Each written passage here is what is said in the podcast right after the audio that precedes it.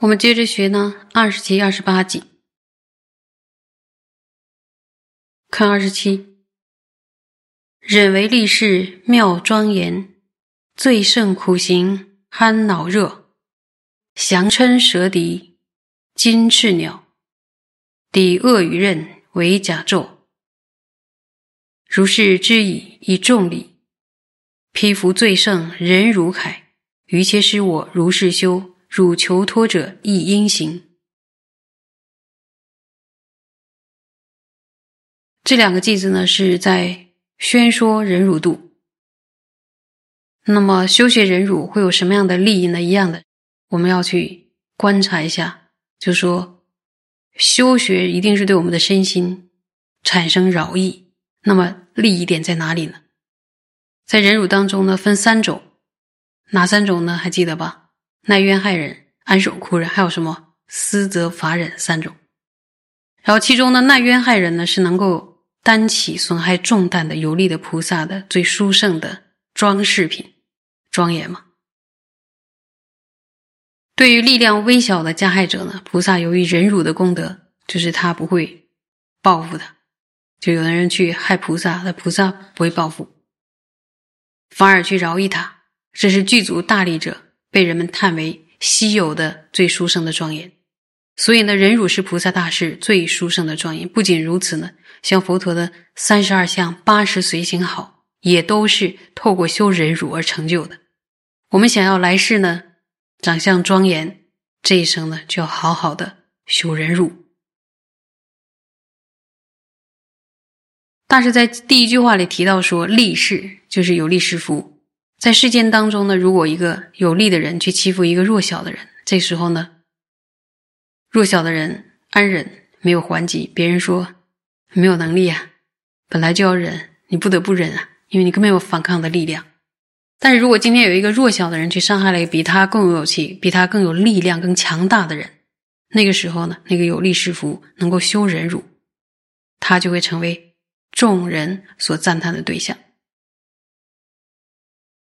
像其他的人会说，其实他是有能力反击的，但是他却没有这样做。这个人的行为是值得我们学习的，大家呢也会赞美他。所以呢，忍为立世妙庄严，忍辱是有利世福的最殊胜的庄严。这个是一些人会赞美，然后一些人可能也会反对，对不对？你说为什么要忍呢？为什么不？不把他打扁呢，或者不把他踩扁，有些人会觉得你不踩扁他是证明你有问题的，你为什么不敢出来报复？只是你自己有问题的。但这是一种，但是修忍辱的那个菩萨行的时候，你就要看佛怎么说，然后上师怎么说，不能说别人赞美你就忍，别人不赞美你就不忍，这个是跟别人的赞美与否是关系不大，对吧？虽然你能得到，但是菩萨没有这样的欲乐，想要得到赞美。忍辱还有什么功德呢？在各种烦恼之中呢，我们最司空见惯的就是嗔心了，对吧？嗔心呢，容不容易生气啊？容易生气，好不好对付呢？不好对付。有的人说，嗔心好像跟他长在一起了，所以呢，在升起嗔心之后，麻烦也就随之而来，带给我们的过患呢，也是最多、最严重的。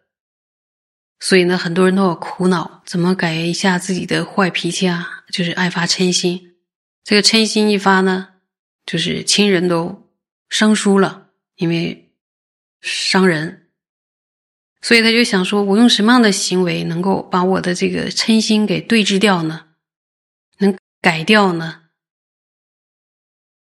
就说应该全世界没有这样一个药，喝了这个液体或者。力壮的就能够不发脾气，还没有这种，所以呢，要透过什么药啊？就是透过修习忍辱，能够防范嗔心。防范嗔心要不要吃点苦药的？要修点苦行，就是修忍辱。虽然有很多苦行能够对治烦恼火焰的热闹，但是在种种苦行中，最殊胜的是什么？就是忍辱是最殊胜的。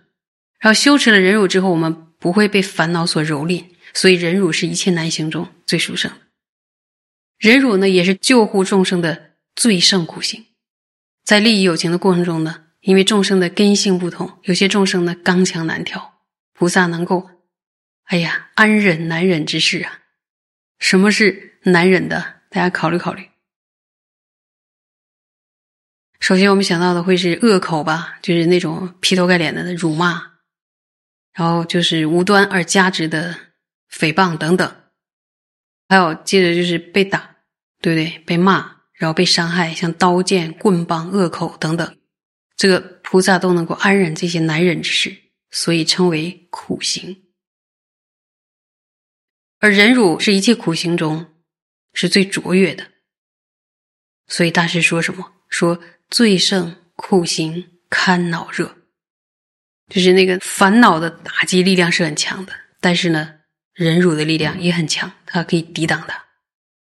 问你们一个问题，就是说蛇的天敌是什么呀？或者龙天敌是什么？你们知道吧？是大鹏金翅鸟。这辈子有见过大鹏金翅鸟吗？在画上见过，对吧？也有人见过吗？在很多很多的故事里都有这样的，就说写过来，说蛇是比喻什么？蛇用来比喻嗔心。那大鹏金翅鸟比喻什么？就是比喻忍辱，它的力道很强哦。忍辱能降服嗔恚，就像大鹏鸟能够降服龙或者蛇一样。所以无论那个蛇有多粗、有多大的力量，没有不被金翅鸟战胜的。就说如同这个譬喻。一旦修持忍辱，就没有你斗不过的烦恼。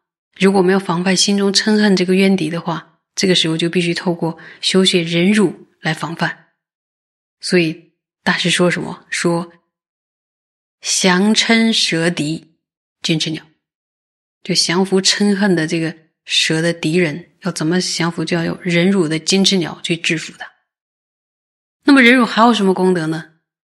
当其他人对我们抛出恶语的利刃，就像像像刀子一样的那种恶口恶语飞过来的时候，安忍就像坚韧的铠甲一样，令恶语无法穿透，就是它不会刺中你的心，因为有有忍辱的铠甲。很多人都会常常被别人刺中了心，伤透了心，和心碎裂很久，就心外面没有铠甲。所以呢，如果能够安忍的话，忍辱就像铠甲一样。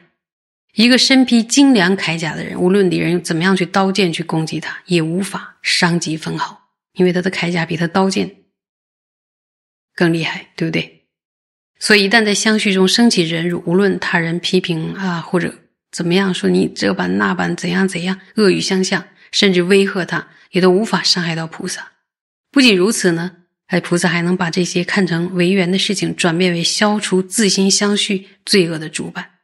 所以，就自己这方面而言呢，应该要讲对方就是伤害自己的人是为什么像善知识一般恭敬，因为有他，我才能修忍辱啊，是不是？没有他，我就没有修忍辱的机会了。所以，当有人辱骂我们、诽谤我们，就是还有无中生有、捏造很多事情，甚至说我们是小偷等等，这个时候，如果我们懂得安忍，即使对方用非常恶劣的言辞来批判我们。他人所说的话虽然是粗恶的言语，但是他人并没有办法伤害到我们的身心。修持安忍呢，就是最好的防御。所以大师说：“抵恶与刃为甲胄。”听没吧？这个譬喻。如果我们穿上了这样的一一身那个铠甲的话，我们就不用去要求别人说：“你一定要对我说好话，你一定要对我。”温和没有这个要求，你呢可以自处，自己想要怎么样那是你的问题，对不对？我们对我自我的要求就要穿上忍辱的铠甲。你说菩萨自不自由？太自由了。为什么会变得这么自由？就要了解真理，要听佛说的这个怎么修心啊。所以了解这些道理之后呢，往昔的菩萨正是在相续中。用各种方法来修习忍辱，让最殊胜的忍辱成为自己的铠甲。我们呢，要不要效学菩萨的行仪呀？一定要的。要不要披上最殊胜的忍辱铠甲呢？一定要的。所以呢，就是要一遍又一遍的来学习这个六度中，尤其这个最胜的难行，就是忍辱，一定要穿上这身铠甲。大家一定要好好的发愿，认真的。努力的修行。以上呢，我们就学完了忍辱度。